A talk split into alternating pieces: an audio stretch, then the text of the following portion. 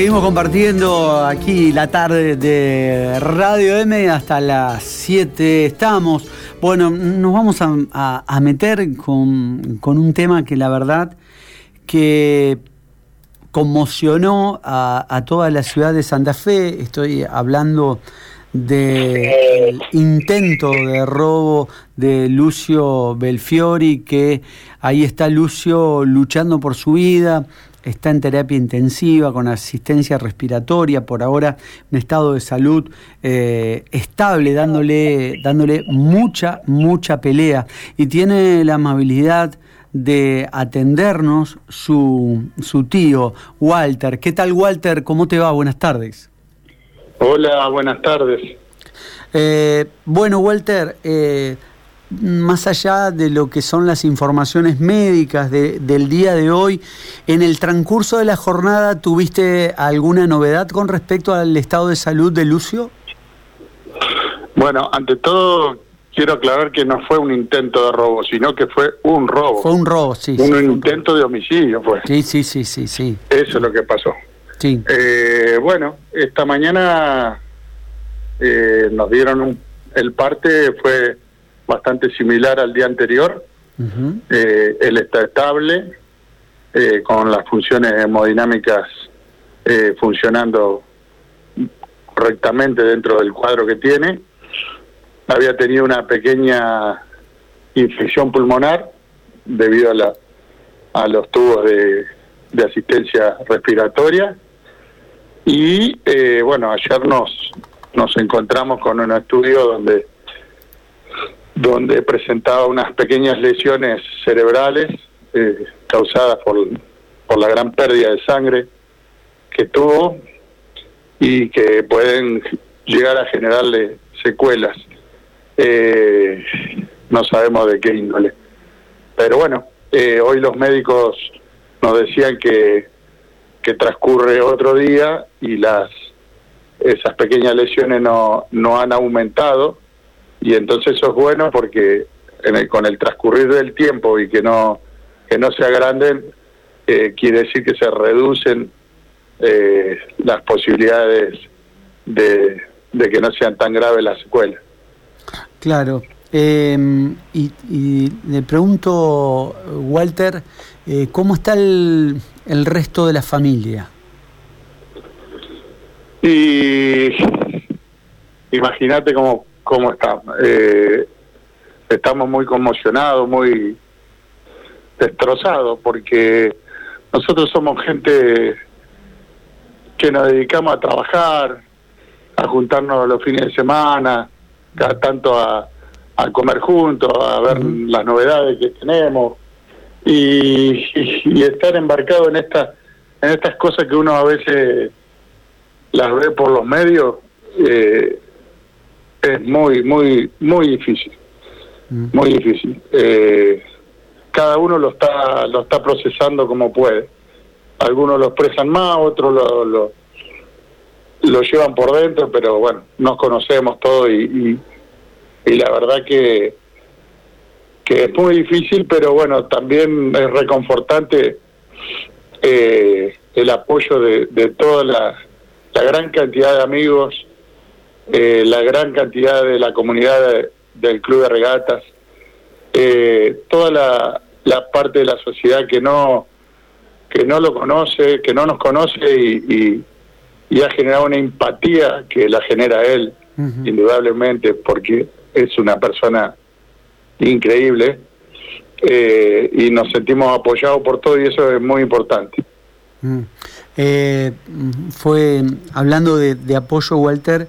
Eh, la concurrencia que hubo el, otro día fue eh, muy importante, me imagino que ahí también, ¿no?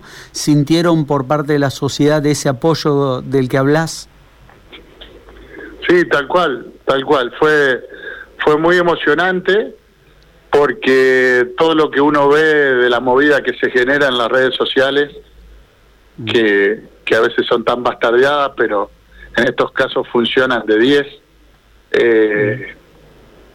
Eh, reencontrarse con toda la gente que, que por ahí pregunta, que manda mensaje y todo, y, recibir el cariño de la gente eh, está muy bueno. Y, la intención era juntarnos y enviar toda esa energía para él, que de alguna forma u otra le llega.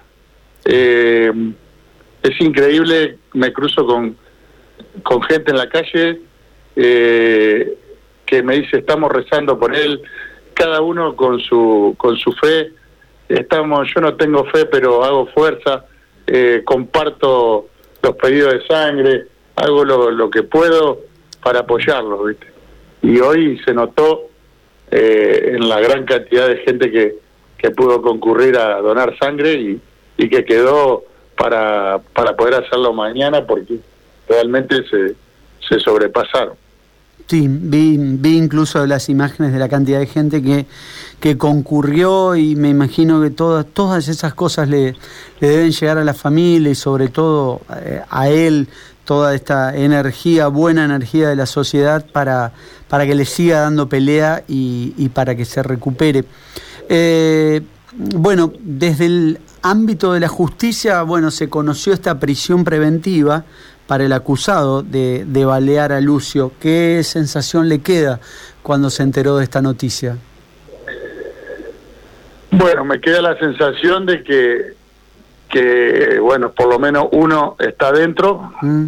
que esperemos que aparezca la otra persona cuanto antes, porque si no va a haber otro Lucio y eso es lo que no queremos. Claro. La gente está cansada de todo eso.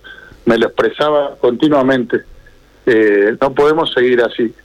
Este, estamos pidiendo que los testigos que estaban, pues la costanera estaba llena en ese momento, los testigos eh, presenciales, los vecinos del barrio o de los barrios aledaños, que puedan colaborar con imágenes de las cámaras eh, para dar con la otra persona, eh, si lo pueden acercar o acercarse a Fiscalía o al Ministerio de la Acusación, es muy importante. Nos tenemos que empezar a involucrar entre todos porque si no no vamos si no no vamos a salir de esto eh, yo le pido encarecidamente a las autoridades que dicho sea de paso no se han acercado a nadie de la familia de ningún tipo, eh, salvo los fiscales obviamente, eh, que de una vez por todas tomen la decisión política de terminar con este flagelo, porque la gente no puede seguir viviendo así. Antes era en una calle oscura, alejada, a un horario incorrecto, y hoy pasa eh, a cualquier hora, a la vista de todo el mundo, se sienten con una impunidad increíble.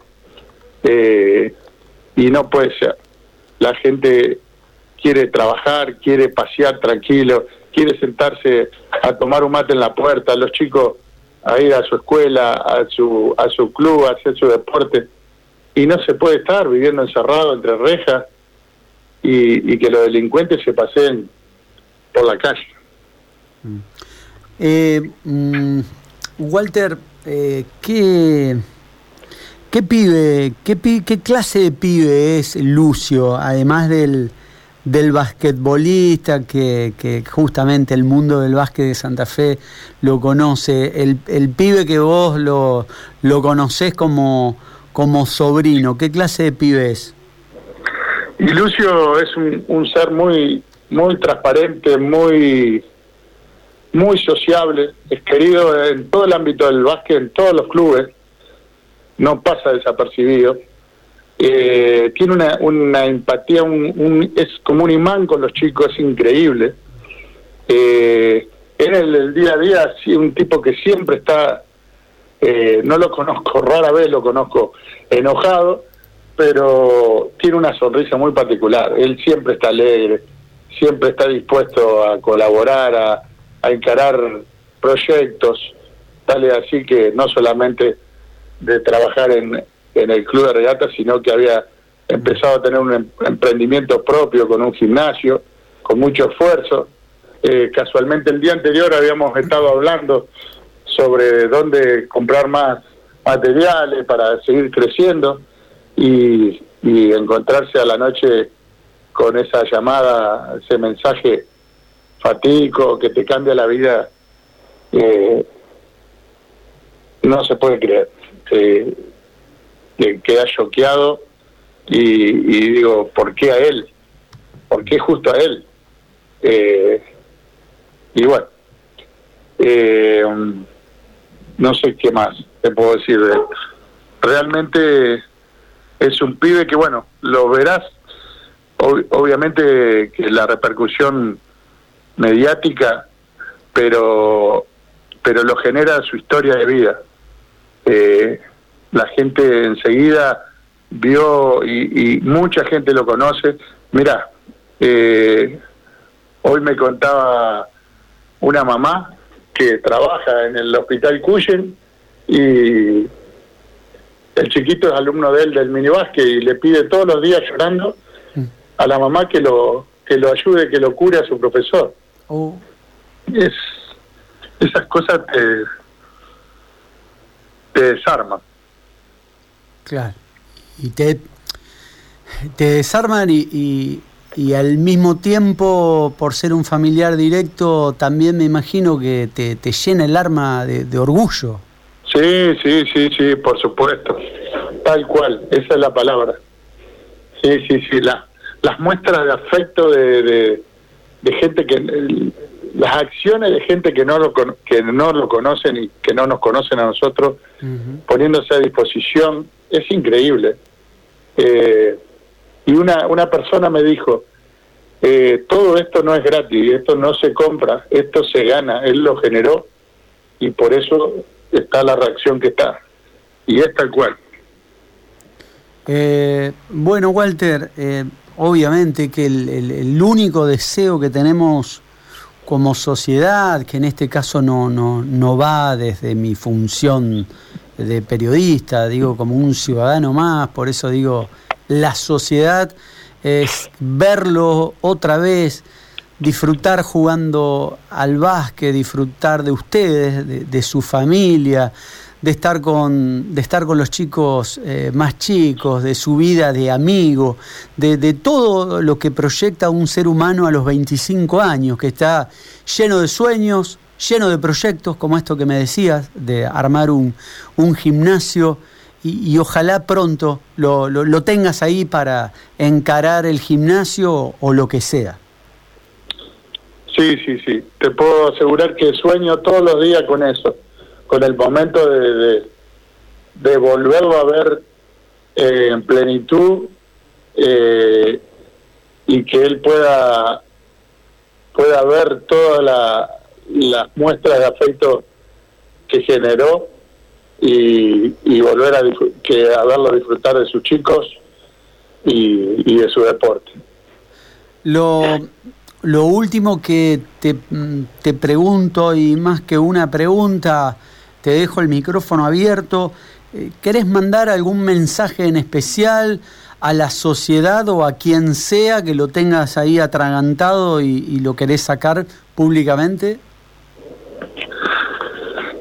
A la sociedad eh, le, digo que es hora de reaccionar, no no de forma no de forma violenta, pero sí exigiendo. Basta de, de, pedir justicia todos los días por uno más y que quede en el olvido. Comprometamos no.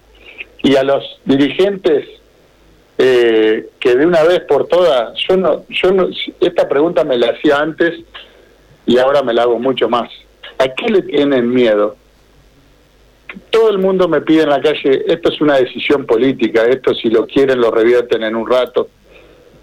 Eh, tanto los, los jueces que dejan salir gente con antecedentes, eh, cortar con el tema de la droga, de la venta de parte de moto, porque lo vemos a diario, en todos lados, todos, todos sabemos quiénes son, en cada barrio cada uno conoce.